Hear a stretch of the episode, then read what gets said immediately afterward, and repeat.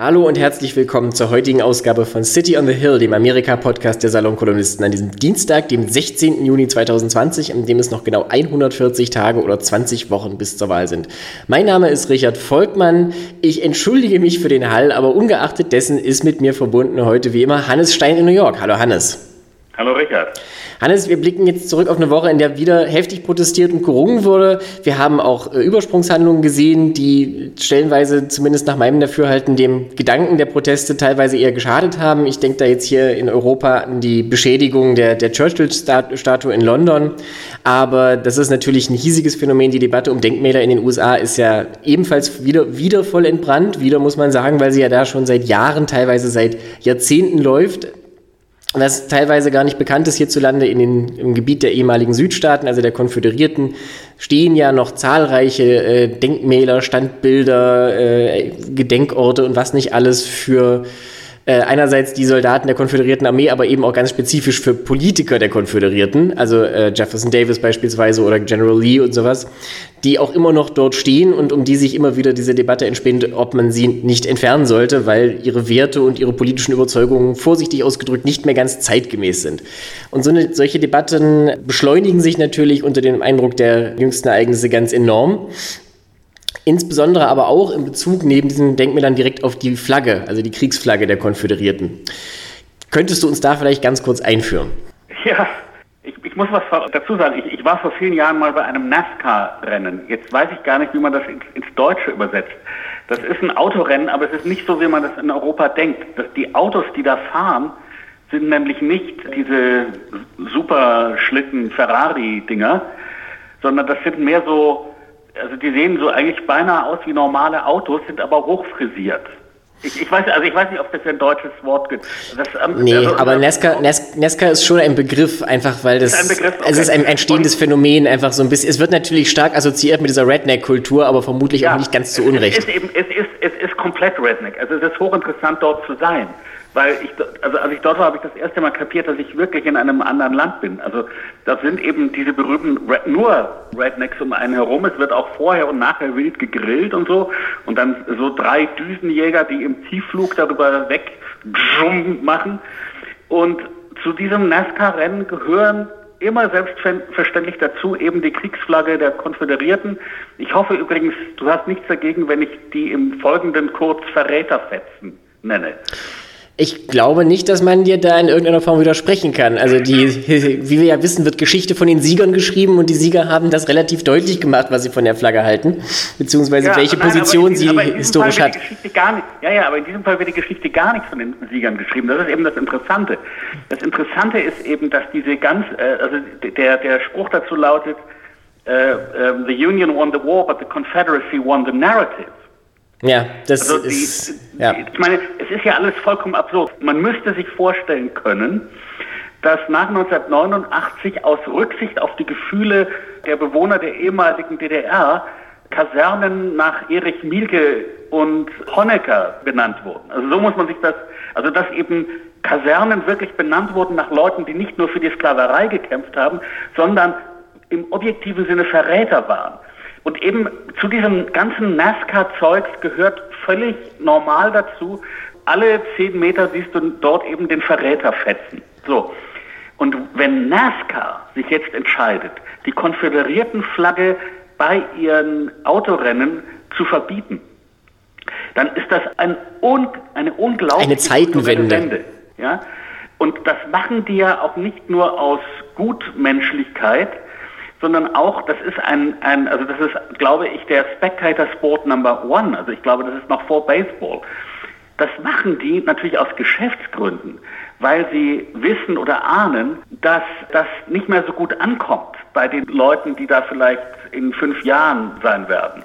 Und, und auch nicht bei den Leuten, die heute da sind. Bei den Leuten, also die, heute da, die heute da werben wollen, vor allen Dingen. Das darf man ja auch nicht unter, unterschlagen. Ja, ja. Also das Interessante für mich ist nicht, dass wir wieder mal eine Debatte um diese konföderierten Statuen und um die konföderierten Flagge haben, sondern das Interessante für mich ist, dass es im Moment sich die Debatte hier in diesem Land so gedreht hat, dass eine Mehrheit der Amerikaner sagt, ja, eigentlich ist das ja wirklich ein bisschen komisch, dass wir diese, dass wir den Verräterfetzen da immer noch sehen. Und eigentlich ist das wirklich ein bisschen komisch, dass da irgendwo Statuen stehen, wo der Gründer des Ku Klux Klan gefeiert wird und eben so jemand wie Jefferson Davis, der Präsident der Confederate States of America, der eben in Wahrheit ja eigentlich froh sein konnte, dass nach 1865 sie ihn nicht eingesperrt haben, mindestens, ja.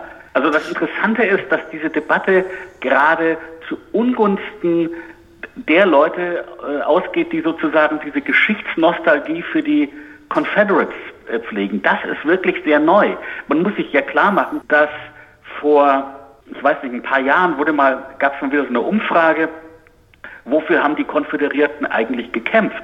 Und da sagten 47 Prozent der Amerikaner für die Rechte der Einzelstaaten.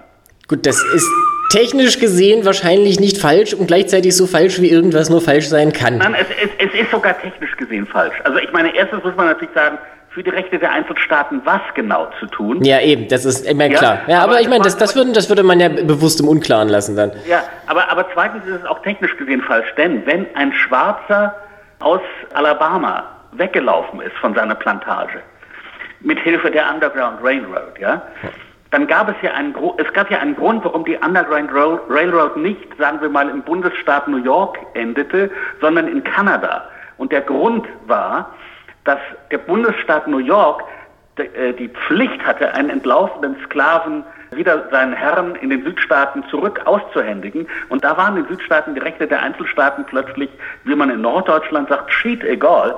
Da war dann plötzlich die, das Bundesdurchgriffsrecht viel wichtiger. Ja, verstehe, was du ja. meinst. Also ich muss auch ehrlich gestehen, ich habe mich jetzt für diese, für das Gespräch und auch generell ein bisschen eingelesen in dieses Thema. Und auch wenn mir natürlich bewusst war, dass es diese Debatten gab und dass halt diese Statuen teilweise noch da stehen, das Ausmaß und auch die, die legale Befassung damit und das, die Ergebnisse davon haben mich schon etwas überrascht. Also das, das ich, hast, du, hast du bei deinen Nachforschungen auch übrigens festgestellt, wann diese Statuen aufgestellt wurden? Die wurden, ja, ja, die wurden ja teilweise im 20. Jahrhundert, oder was heißt teilweise, die wurden zu einem Gutteil im 20. Jahrhundert aufgestellt. Und Nein, den, genauer gesagt in den 1920er Jahren. Das heißt also 50 Jahre nach dem Ende des Bürgerkrieges. Als die letzten Veteranen dann langsam verschwanden. Nein, und, und zwar um, zur, zur, zur Feier dessen, dass es in den Südstaaten gelungen war, äh, die weiße Rasse als Herrenrasse wieder durchzusetzen mit Terror. Das Mittel dazu war Lynchjustiz. Gut, das hat man, glaube ich, nicht offiziell so formuliert, aber die Jim Crow-Gesetze, also diese Gesetze, mit denen man ja nach der äh, Reconstruction, die ja auch diesen Namen eigentlich nur bedingt verdient hat, durchgesetzt hat, dass es eben weiterhin eine Segregation gibt und eine faktische Benachteiligung von Schwarzen, geben dir insofern recht, dass zumindest der, der Krieg um die Narrative eindeutig gewonnen wurde, wenn auch nicht der Krieg ums Territorium. Ne? Ja, Nein, es, es, ist, es ist so, als würden 50 Jahre nach dem Ende der DDR man in der DDR Statuen von Lenin aufstellen, um zu feiern, dass es auf dem Gebiet der DDR gelungen ist, eben irgendwie den Marxismus-Leninismus zu erhalten. Ja. zu erhalten. Ja gut, das, noch sind wir nicht bei der 50-Jahres-Marke, ne? Weiß man nicht, beschrei es nicht. Aber ähm, was, was Amerika angeht, also ich war etwas erstaunt tatsächlich, dass 1902 in Virginia, das war jetzt ein Beispiel, das mir wirklich aufgefallen ist, unter anderem, weil da Richmond liegt, was ja die Hauptstadt der, der Konföderierten war, ähm, dass 1902 ein Gesetz erlassen wurde, dass es den örtlichen Regierungen, also praktisch den Stadtverwaltungen, verbot, eigenmächtig über die Entfernung von solchen Statuen zu entscheiden. Ja. Also mit anderen Worten, der Staat, Bundesstaat sicherte sich das Durchgriffsrecht, um zu verhindern, dass irgendwo, wo dann eventuell eine, eine widerstrebende Stadtverwaltung gewählt würde, diese Statuen entfernt werden. Und weißt du, wann dieses Gesetz aufgehoben wurde? Nein. 2020. Ja. Jetzt ja. allerdings nicht, nicht im Zusammenhang mit George Floyd, sondern, sondern schon Anfang des Jahres, also ich glaube im April oder sowas, aber tatsächlich ja. jetzt nach 118 Jahren. Und das ja. ist aber der Fall von Virginia. Es gibt noch andere Staaten, in denen diese Sachen noch anders gehandhabt wurden und noch krasser, was ich wirklich einfach nicht glauben konnte. In North Carolina und in Georgia besteht bis heute ein staatliches Totalverbot der Entfernung von Statuen.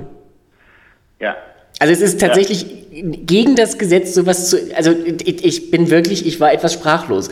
Ja, naja, ich, ich meine, und du hast vielleicht auch gelesen, dass, dass der berühmte Verein für Denkmalspflege, der diese Statuen aufgestellt hat, in vielen Fällen der Ku Klux Klan war. Das war da, ja, natürlich, also damals vollkommen klar. Man muss es vielleicht auch gemeinsam betrachten. Wir haben ja auf der einen Seite die Statuen und wir haben auf der anderen Seite die Flagge. Und bei der Flagge ja. hat man ja nun schon ganz andere Fortschritte gemacht oder man hat zumindest, man ist anders herangegangen. Wenn wir uns jetzt mal heute die Bundesstaaten ansehen, gibt es noch genau einen, bei dem diese Kriegsflagge der Konföderierten, der äh, quote-unquote Verräterfetzen, immer noch Teil der Flagge ist und das ist Mississippi. Ja, also die anderen Bundesstaaten im Süden haben das schon nicht oder nicht mehr. Der letzte ja. Staat, der das sonst abgeschafft hat, war Georgia 2003. Klammer auf, er ersetzte, also auf, auf Betreiben des Gouverneurs, der deswegen auch abgesetzt wurde, weil er nämlich diese Flagge, die alte mit der, mit der konföderierten Flagge, ersetzte durch eine, die übereinstimmend als die hässlichste unter allen Bundesstaaten in Amerika galt. Die wurde dann auch irgendwann wieder geändert. Aber auch die alte Konföderiertenflagge in Georgia, das als Ende dieser Fußnote, wurde 1956 eingeführt. Ja? ja. Also auch lange nach Ende des Bürgerkrieges. Das, das ist das Offizielle, aber das Inoffizielle ist, also ich war natürlich auch mal in Gettysburg. Wenn du dort rundherum in die Andenkenläden gehst, in Gettysburg. In Gettysburg liegt nicht in den Südstaaten. Nein. Es liegt, in, es liegt in Pennsylvania. Wenn du dort in die Andenkenläden gehst, dann denkst du, die Südstaaten haben diese Schlacht gewonnen, denn dort siehst du fast nur konföderierten Flaggen. Klar, weil ich meine, die eine andere Flagge ist die der USA, die kriegst du halt überall, ne? Die musst du nicht in einem Souvenirshop kaufen. Ja, aber es hat auch eben was zu tun mit, mit, den, mit, den, äh, mit der Klientel, die dahin geht. Also es ist eben ganz ja. viel, also dieses Narrativ, dass der Süden irgendwie für eine romantische, gute Sache gekämpft habe. Ich meine, auch einer übrigens, nur so, einer meiner wirklichen Lieblingsfilme, nämlich Buster Keatons The General, da ist Buster Keaton natürlich ein, ein äh, Soldat der Konföderierten, ne? weil das eben die, und in Hollywood, ja, und das ist, war eben die romantische Erzählung. Aber das, aber das, Interessante ist eben nicht, dass es diese Erzählung gibt. Das ist uralt. Das ist that's old news. Das Interessante ist, dass die Meinung der weißen Amerikaner dazu sich jetzt unter dem Eindruck von George Floyd, unter dem Eindruck dieser Protest entscheidend gedreht hat. Allerdings, und ja. Dass, und dass Donald Trump, wenn er also jetzt tweetet, äh, das waren alles Helden und niemand soll sie antasten und so weiter, dass das immer mehr eine Minderheitenmeinung wird, auch unter weißen Amerikanern. Und das ist natürlich wirklich eine, ich finde ich, von meinem Standpunkt aus gesehen eine gute Nachricht. Ich finde es vor allen Dingen wirklich interessant, wie schnell und wie heftig sich das verschoben hat. Ich habe heute Morgen mal den Podcast von 538 gehört, die ja nun nichts anderes machen als Statistiken. Und der, der Aufmacher war, dass sich äh, die Akzeptanz der Black Lives Matter Bewegung in den letzten zwei, Jahr, äh, zwei Wochen so stark verändert hat, also in puncto Akzeptanz, wie zuvor in zwei Jahren.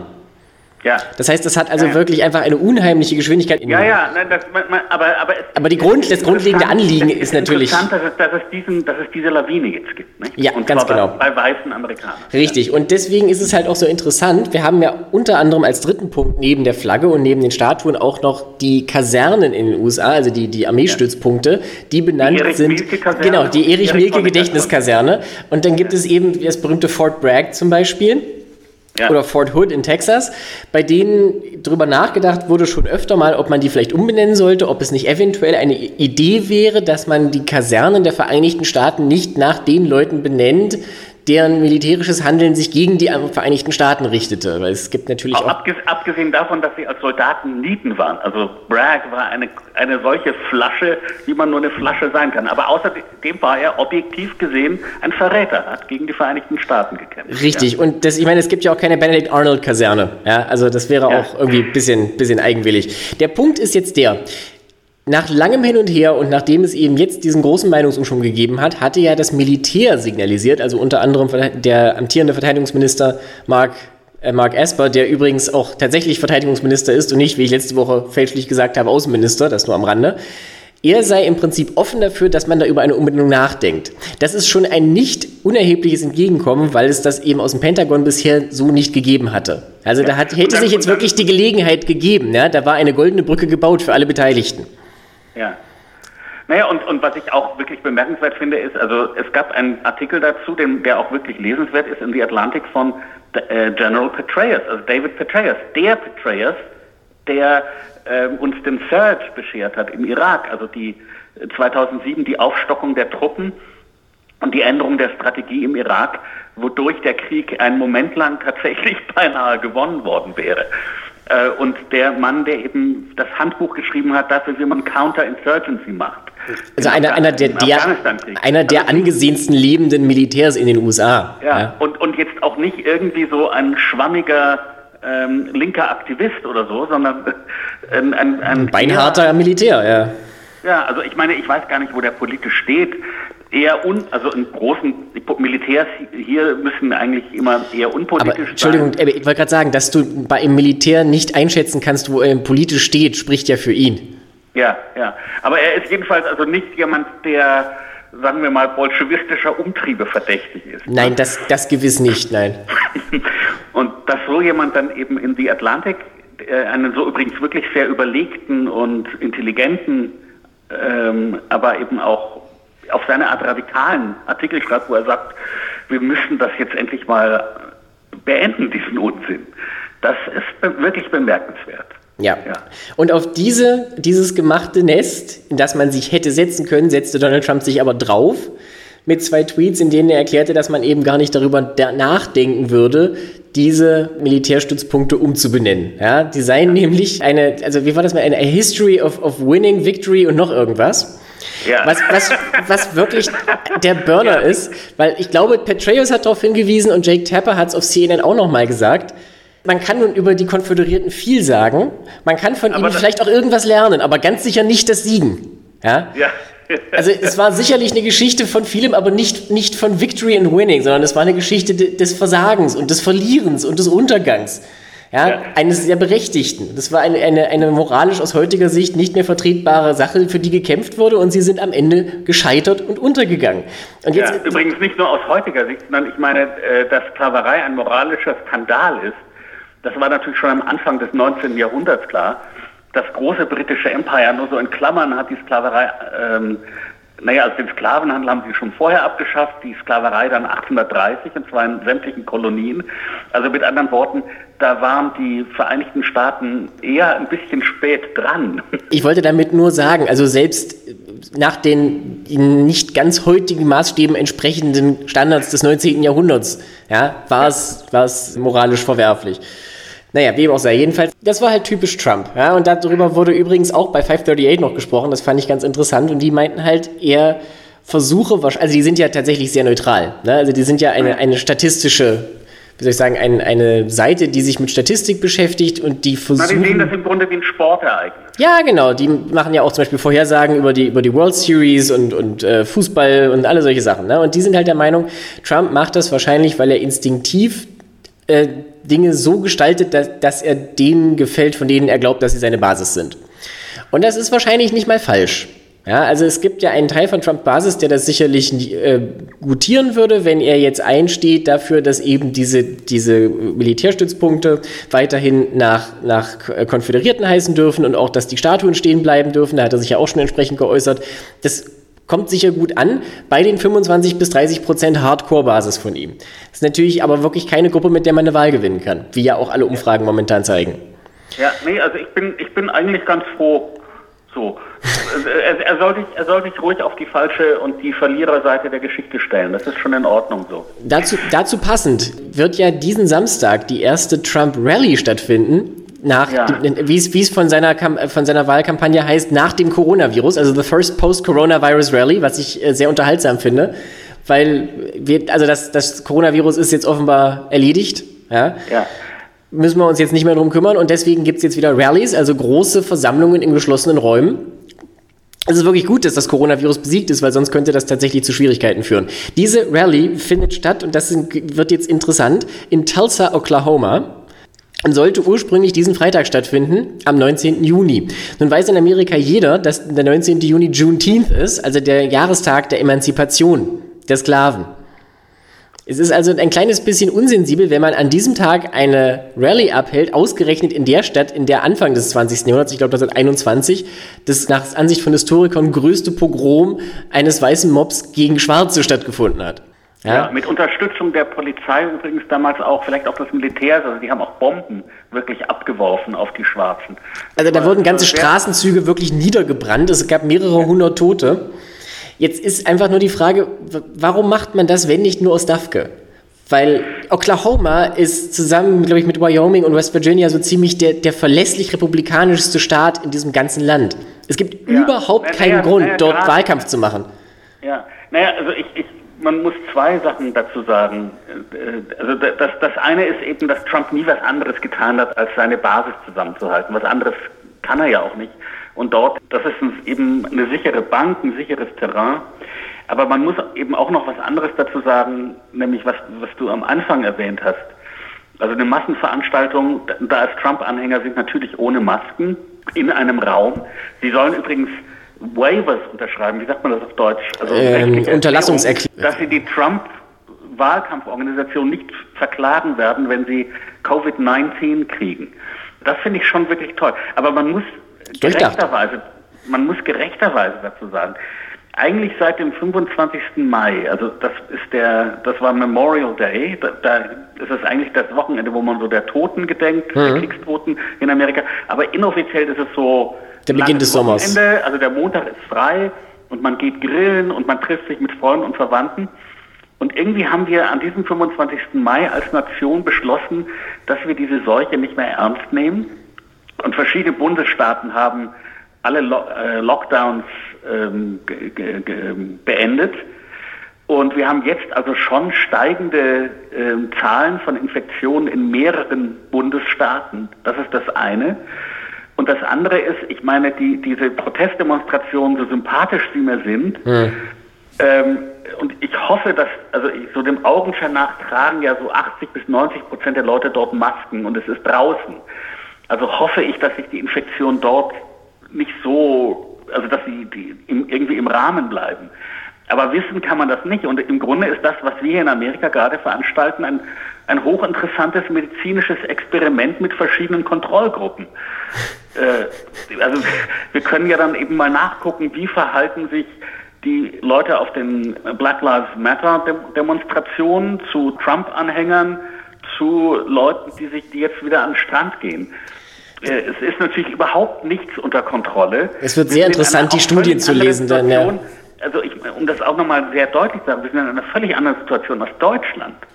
Also ich meine, Deutschland hat wirklich es ja geschafft, ähm, die, die Infektionsrate sehr niedrig zu drücken und schafft es jetzt, die, die, diese bestimmt berühmte R-Zahl unter 1 zu halten. Ja, sie sagt, sagt es nicht zu laut. Also wir hatten jetzt gestern sie wieder ein Stück über 1. Aber ja. unterm Strich, also selbst wenn jetzt hier ein Anstieg kommt, wird er wahrscheinlich am Anfang niedriger sein, sodass man noch reagieren könnte. Der Unterschied ist einfach, dass bei uns, glaube ich, länger gewartet wurde, bis wieder gelockert wird. Und das ist halt anscheinend, ja, man will es nicht beschreien, der Unterschied zwischen diesem starken Anstieg der Fälle in Teilen der USA und dem nur sehr, sehr begrenzten Infektionsgeschehen in Deutschland, wo es halt immer nur ja. irgendwelche lokalen Hotspots gibt momentan. Also im Moment ist es eben so, dass hier in New York äh, wir die, die Kurve sozusagen wirklich äh, ganz runtergebracht haben. Aber in äh, Houston, Texas äh, sind jetzt schon die, also fängt es eben jetzt an, dass das Krankenhaussystem nicht mehr mitkommt. Und äh, wir haben im Moment so eine Art kollektiven Wahnsinn, aber wirklich, also die, die Trump-Leute sind sozusagen vielleicht die schlimmsten oder aggressivsten, weil die noch nicht mal in einem geschlossenen Raum sich wahrscheinlich dann eine Maske aufsetzen. Aber ähm, es ist so eine kollektive Idee, dass wir diese Seuche hinter uns hätten und das ist einfach nicht wahr. Es ist leider nicht wahr. Wir, und wir haben immer noch also bis zu einem Impfstoff dauert es noch lange, aber wir haben eben auch noch nicht so richtig eine Therapie. Wir haben inzwischen bessere Vorstellung. Also inzwischen ist es zum Beispiel bei uns so, wenn du mit Covid-19 ins Krankenhaus kommst, kriegst du als erstes Blutverdünner, weil sie kapiert haben, dass das jedenfalls auch eine Blutkrankheit ist, nicht? Und so. Und das hat, glaube ich, ganz gute Effekte. Aber wir haben immer noch nicht, und es gibt eben dieses berühmte Remdesivir. Ja, das aber eben umstritten nicht so ist, doll ja. wirkt weil man es meistens dann eben zu spät im Krankheitsverlauf gibt. Nicht? Das, und ähm, also in dieser Situation so zu tun, tralala, wir haben es hinter uns, ist ähm, ja. Grenzt an Realitätsverweigerung, ja. Ich meine, man kann natürlich jetzt entgegenhalten, die positiven Effekte, sofern es sie gibt, sind das vorsichtige Anspringen der Wirtschaft, was ja tatsächlich passiert. Also die, die Arbeitslosenzahl äh, ist etwas zurückgegangen im Mai. Ich habe heute noch eine Nachricht gelesen, dass irgendeine andere Kennzahl sich wieder verbessert hat. Ich glaube, die Umsätze von kleinen Unternehmen. Also das, das schon, aber, ja, aber, aber um wie, welchen Preis? Ne? Dann, ne? Ja, ja, genau. Da hat, wenn man dann wieder zumachen muss.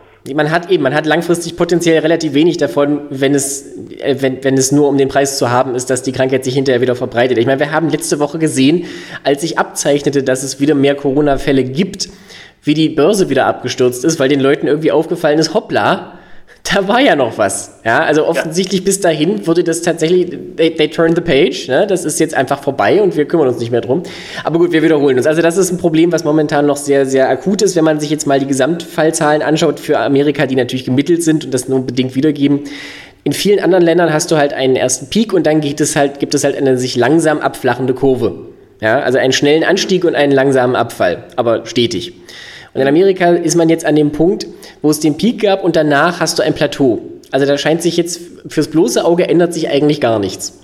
Ja, aber in Wirklichkeit ist es eben so, also wenn, wenn du uns da rausrechnest, also New York meine ich, ja, dann, dann steigt es. Dann ja, natürlich, region, regional steigt es an, das will ich damit sagen. Und die Tatsache, dass diese Kurve nicht wenigstens langsam abfällt, zeigt auch, dass es irgendwie offenbar ein Problem gibt. Und das ist eine, etwas, was sich wahrscheinlich eher noch verschlimmern wird in den nächsten Tagen. Zumal, wenn natürlich der Präsident das Zeichen setzt, wir, es ist jetzt wieder in Ordnung, dass wir uns in großen Gruppen in geschlossenen Räumen aufhalten. Da ist es nicht nur diese Rallye in Tulsa, die halt so überflüssig ist wie ein Kropf aus Wahlkampfsicht, sondern auch was den Parteitag der, der Republikaner ja, angeht. Den sie, den sie gerade verlegt haben. Richtig. Weil, sie, weil, sie, weil eben der Gouverneur in, in North Carolina in frecherweise Auflagen machen wollte wie Social Distancing und deswegen verlegen sie ihn jetzt ins Corona-verseuchte Florida. Nach Jacksonville, ganz genau.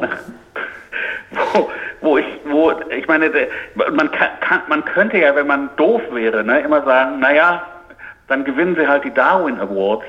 Aber die Wahrheit ist natürlich, das werden alles Infektionsherde. Die werden alle von dort die Krankheit wieder weitertragen, zurück in ihre Gegenden, wo immer sie herkommen. Ja. Also sogar wenn man es ganz kalt und ohne, ohne, ohne Menschenliebe sozusagen sieht, ist, ist es äh, schlimm. Also es ist tatsächlich, wie soll ich sagen, man, man fragt sich wirklich, welche Gedanken da vorgehen. Also auch bei Leuten, die jetzt nicht wie Trump der Meinung sind, sie müssen jetzt das Zeichen setzen, die Krankheit sei vorbei, sondern bei Leuten, die es eigentlich besser wissen. Ja, also alle, die zum Beispiel ähm, wie gesagt, ich schaue halt immer CNN mit Jake Tapper, also State of the Union. Und das ist ganz interessant, weil da sind natürlich gelegentlich auch immer Leute aus der Republikanischen Partei dabei. Da hatte jetzt den, den Wirtschaftsberater aus dem äh, Weißen Haus Kudlow und der hatte den Senator aus Oklahoma und die sagen halt eigentlich alle einhellig, natürlich sollen die Leute Masken tragen. Ja, we strongly recommend.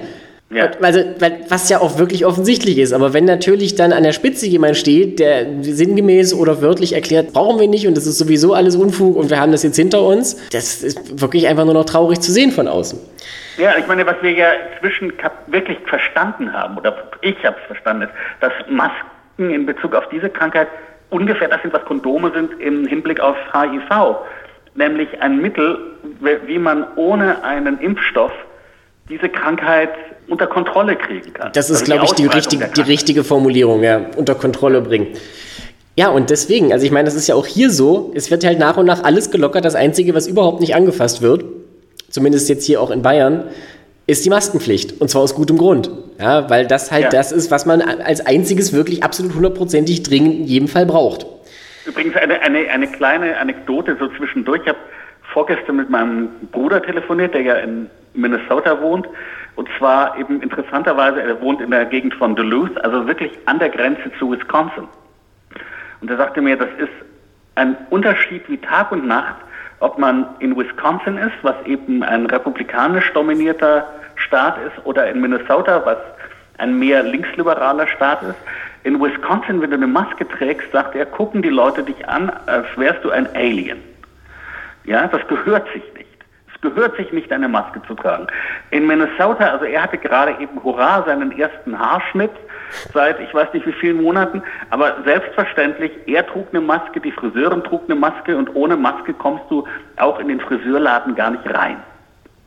Ja. Interessant, oder? Ja, ja, wobei natürlich man dazu sagen muss, Wisconsin ist ja immer noch ein Swing State dieses Jahr und die Umfragen geben, liegen sogar nahe, dass es wieder an die Demokraten gehen könnte. Was man wahrscheinlich sagen muss, ist dieser eher dünn besiedelte Nordteil, der in der Nähe von Duluth liegt, ist ja. dann wahrscheinlich mehr so die Wisconsin-Variante von Redneck County ohne das ja. jetzt zu abschätzig sagen zu wollen. Bloß das ist halt die Gegend, in der Trump natürlich großen Rückhalt hat. Das ist eher dünn besiedelt, sehr ländlich. Ja. Wohingegen Duluth halt eine Großstadt ist. Ja. ja. Reden wir doch über was Erfreuliches. Genau. Ich wollte gerade noch dazu überleiten. Es hat ja gestern noch ein ganz entscheidendes und wichtiges Urteil des obersten Gerichtshofs gegeben in Bezug auf die Rechte von Schwulen, Lesben, Bi, Transgender etc. Und zwar ging es um die Frage, ob ein Gesetz von 1964, das die Diskriminierung am Arbeitsplatz verbietet, auch angewendet werden kann auf Personen aufgrund ihrer geschlechtlichen Identität oder ihrer Sexualität. Ja, das ist also ein, natürlich eine sehr, sehr hitzig debattierte kulturelle, politische Frage gewesen. Und wir haben ja gesehen, nachdem Trump zwei neue Richter ernennen durfte, nämlich einmal Neil Gorsuch und zum anderen Brett Kavanaugh, dass es jetzt eine, wie es so schön ist, eine strukturelle konservative Mehrheit gibt im Supreme Court. Und deswegen wurde allgemein dieses Urteil mit großer Spannung erwartet und es ging mit einer erstaunlich großen Mehrheit dafür aus, dass dieses Gesetz auf jeden Fall auch auf Homosexuelle anzuwenden ist was alle überrascht hat, weil es eben eigentlich doch eine sehr knappe Entscheidung hätte sein sollen. Was aber leicht eine konservative Mehrheit hätte sein können, wurde am Ende ein 6 zu 3 Votum gegen eine konservative Minderheit. Ja, ja, also das freut mich aus mehreren Gründen.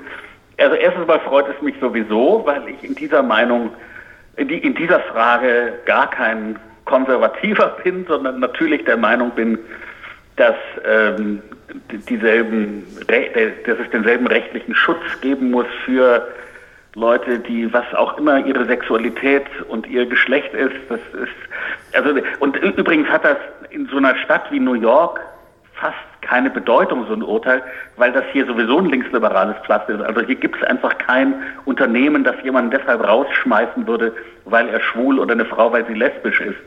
Aber in irgendeinem Kaff in, sagen wir mal, Wisconsin, hm. hat das sehr wohl eine Bedeutung, weil plötzlich eben so jemand dann ein einklagbares Recht hat. Das ist schon sehr wichtig. Aber das Zweite, warum es mich fast noch mehr freut, ist, ich, Entschuldigung, aber ich darf jetzt mal einen Tag lang schadenfreudig sein. Auch länger. Die Geschichte, um, um es mal kurz zurückzudrehen, wir erinnern uns, aus, in grauer Vorzeit war ja so, dass Barack Obama am Ende seiner Amtszeit er konnte eben einen Richter neu ernennen, weil die Stelle frei wurde und er ernannte Merrick Garland. Merrick Garland ist ein ganz moderater Typ, aber eben nicht irgendwie konservativ. Und der Senat, der eben schon von Republikanern dominiert war, tat, tat etwas ganz ähm, Unbugmäßiges. Also dafür gab es keinen Präzedenzfall. Beispielloses. etwas Beispielloses. Er hat diese Ernennung blockiert mit dem Argument, ach, der Obama ist ja nicht mehr lange Präsident, ähm, das können wir so nicht stehen lassen, das ist nicht der Wille des amerikanischen Volkes, wir warten auf den nächsten Präsidenten oder die nächste Präsidentin. Also da muss man jetzt ganz kurz, ganz kurz, da muss man dazu sagen, also Sie haben, wenn du sagst blockiert, Sie haben das sozusagen nicht abgelehnt, sondern Sie haben mit Verfahrenstricks eine Abstimmung hinausgezögert. Mit dem ja, Ergebnis, ja. dass das dann in die nachfolgende Amtszeit äh, fiel viel. Und nun dachte man da oder konnte man damals noch denken, ach, das wird nicht viel Unterschied machen, weil dann kommt Hillary Clinton als Präsidentin und die wird dann eben die Nominierung von Merrick Garland durchboxen. Aber es kam eben nicht Hillary Clinton, sondern es kam Donald Trump und der ernannte dann eben nicht Merrick Garland, sondern Neil Gorsuch. Zur großen Freude aller Konservativen und das Argument, das Argumentum pro Trumpem, das Argument für Trump ähm, bei Konservativen lautete dann eben immer so, but Gorsuch. Genau, but Gorsuch. Also, also, Trump, Trump, ich meine, wir wissen, Trump ist ein Scheißkerl und diese, wie er die viel, Die viel Weiberei und, und er ist halt, ja genau, er ist halt moralisch ein bisschen fragwürdig, aber also, der aber Richter, aber die Richter. Die Nase zu, weil weil es ist so wahnsinnig wichtig, dass wir unsere konservativen Richter an den Supreme Court kriegen, but Gorsuch. Und das war bis jetzt immer das Argument von Konservativen, in, in Diskussionen mit Trump, wenn es so um the nitty-gritty, ja, die Russland-Geschichte nicht schön, Bad Gorsuch, ja, mit Covid-19, da wäre vielleicht ein Aber Gorsuch. Und dieses Argument ist hiermit, wie man in Hebräisch sagt, à la panim. Äh, es fliegt auf die Nase, es ist weg. Weil, was hat er ihnen gebracht, ihr großartiger Gorsuch? Gorsuch, was hat er ihnen gebracht, ihr wunderbarer Kavanaugh, dass der Supreme Court gerade festgestellt hat, dass Schwule und Lesben und Transsexuelle dieselben Rechte haben wie ein Heterosexueller. Ja. Bumm. Und Richtig. Und ich meine, man muss dazu. Kavanaugh übrigens war auf der Seite der, der Minderheit, die dagegen war. Er hat allerdings hinterher auch eine, ein Dissent-Argument geschrieben, wo er im Wesentlichen erklärt, er ist aus äh, textualistischen, legalen Gründen dagegen, aber er versteht voll und ganz, dass man diesen Standpunkt hat, dass natürlich auch die, die LGBT-Community sich jetzt sehr freut und der ist auch nicht per se gegen, gegen Gay Rights so sinngemäß. Also das war wirklich so, so watteweich und so lauwarm. Ja, also du hast am Ende wirklich nur noch zwei Richter von neun, die das wirklich mit, mit vollem Herzen abgelehnt haben. Das passiert natürlich, wenn du Leute hast wie Gorsuch und auch John Roberts, also den Chief Justice, der ja eigentlich auch als eher konservativ gilt, der auch dafür war das sind Leute, die natürlich ihre Prinzipien haben und die das halt rein textualistisch ja. ableiten. Ja, und dann kann ja. es eben auch passieren, dass du natürlich, wenn du ein Statut hast, wo halt drin steht, no discrimination by sex, ja, was natürlich die Sprache der 60er Jahre ist, das würde heute kein Mensch mehr so formulieren, dass das dann eben in der zeitgemäßen Auslegung sich natürlich auch auf solche Sachen wie Sexualität und, und Genderidentität bezieht. Ja? ja? Das kann dir ganz leicht passieren. Und da fällt jetzt plötzlich auch auf, dass natürlich die, die Möglichkeiten, darauf Einfluss zu nehmen, nach der einmal erfolgten Nominierung eines Richters nahe Null sind. Ja, das, das passiert halt. Ich meine, da ist jetzt, wenn jemand jetzt so ein Liberal ist wie du, ne, ähm, der, sich, der sich jetzt natürlich freut, das kann auch umgekehrt irgendwann mal der Fall sein, dass du irgendwann wieder eine, eine liberale, also eine, eine ah. linke Mehrheit hast und dann, dann geht es andersrum aus. Das ist nicht ausgeschlossen. Aber in diesem Moment, ah. es sind halt Leute mit Prinzipien und du kannst es, kannst es nicht vorhersagen. Ja. Na, deswegen, übrigens hat mich deswegen das auch nie so, also es gibt eben der wirkliche liberale, also linksliberale muss man ja immer dazu sagen, oder gar linke. Liberal heißt eben nicht liberal. Der, der linke Standpunkt hier von vielen Leuten war, oh Trump, ja, also aber das wirklich Schreckliche, was der anrichten wird, ist, dass er so viele konservative Richter ernennt. Und ich weiß nicht, vielleicht bin ich auch doof oder so und denke darüber in zwei Jahren ganz anders, aber erstmal dachte ich so, nö, das ist also schlimm finde ich, wenn so die Unabhängigkeit der Justiz verschwindet. Ja, also wenn Richter dann eben denken, sie müssten sozusagen der verlängerte Arm der Ex Exekutive sein. Das ist schlimm. Aber dass Richter denken, dass man sich an die Buchstaben des Gesetzes halten muss, das heißt ja erstmal konservativ. Meine Güte, ja. Und? Ja, also man kann. Das hat mich nie so berührt, gestört. Man kann jetzt auch tatsächlich keinem der Richter am obersten Gerichtshof, und da schließe ich jetzt tatsächlich Brett Kavanaugh ein, unterstellen, dass sie nicht integre Juristen sind. Ja. Ja, also das sind menschlich und politisch mögen sie alle irgendwie ihre, ihre Macken und Schwierigkeiten haben, aber das sind Leute, die natürlich sich über Jahre und Jahrzehnte Meriten im, im Justizsystem erworben haben und das passiert dir in Amerika, Gott sei Dank auch unter Trump einfach nicht, wenn du nicht Integrität und, und Unabhängigkeit gezeigt hast. Ja, wobei ich bei Kavanaugh mich natürlich doch gewundert habe bei seinem Hearing, aber das nur in Klammern, unter anderem darüber, wie äh, wie, wie, sagt man, wie, wie, grob er sich eigentlich ausdrückt. Also der hatte überhaupt nicht das, also ich kenne ich kenne ja Juristen, ich meine, ich bin mit einer verheiratet und, und Juristen sind eigentlich Leute, die, die sehr fein sprechen können, also die eben sehr genau, es, es, der alte Witz lautet ja, wenn du einem Anwalt eine Frage stellst, ist seine Antwort immer erstmal that depends. Ja, gut, ja. Und, und äh, so habe ich Kavanaugh damals überhaupt nicht empfunden als einen wirklich sehr groben Kerl. Aber das nur, das nur in Klammern. Ich habe auch nie geglaubt, dass der jetzt, oder ich meine, dass das alte, die, der alte Schrecken hier ist natürlich immer, dass sie sagen, oh, dann wird der oberste Gerichtshof sofort äh, Roe versus Wade, also das Abtreibungsurteil. Über Abtreibung kippen. Also mal abgesehen davon, dass ich in dieser Frage dann wieder mal nicht so eindeutig links bin, das habe ich auch nie gedacht, weil der, also man muss natürlich mal sagen, der oberste Gerichtshof hat in gewissem Sinne hier immer doch relativ wiedergespiegelt, wo die Gesellschaft in ihrer Mehrheit ungefähr war. Er ist natürlich auch weiterhin nicht für Revolutionen geeignet. Also ja. in der Regel einfach ja, deshalb. Ja, äh, ja auch nicht. Nein, aber das ist genau der Punkt. Er, das ist ja auch ein, ein Common Law Gericht, was vor allen Dingen sich auf seine eigenen Präzedenzentscheidungen beruft.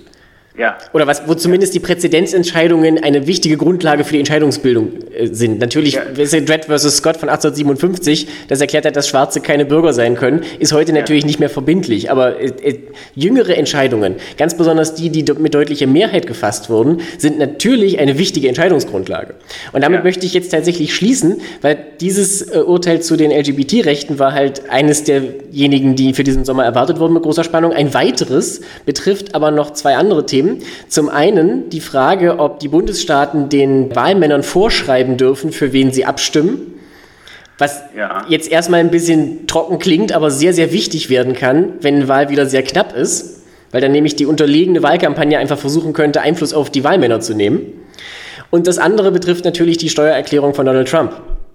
Ja. Und bei beiden haben wir noch Entscheidungen zu erwarten. Es ist jetzt, weiß Gott, nicht so, dass der, dass der oberste Gerichtshof plötzlich eine Liberal Majority hat, nur weil dieses eine ja. Urteil so erging. Aber es zeigt eben auch, er ist total unberechenbar. Ja? Da kann alles ja. Mögliche rauskommen. Und da in diesem Fall ist eben zu bedenken, dass die Argumentation der Trump-Anwälte, was die Steuererklärung angeht, war halt sinngemäß ein Präsident, der im Amt ist, äh, ist de facto immun gegen alles.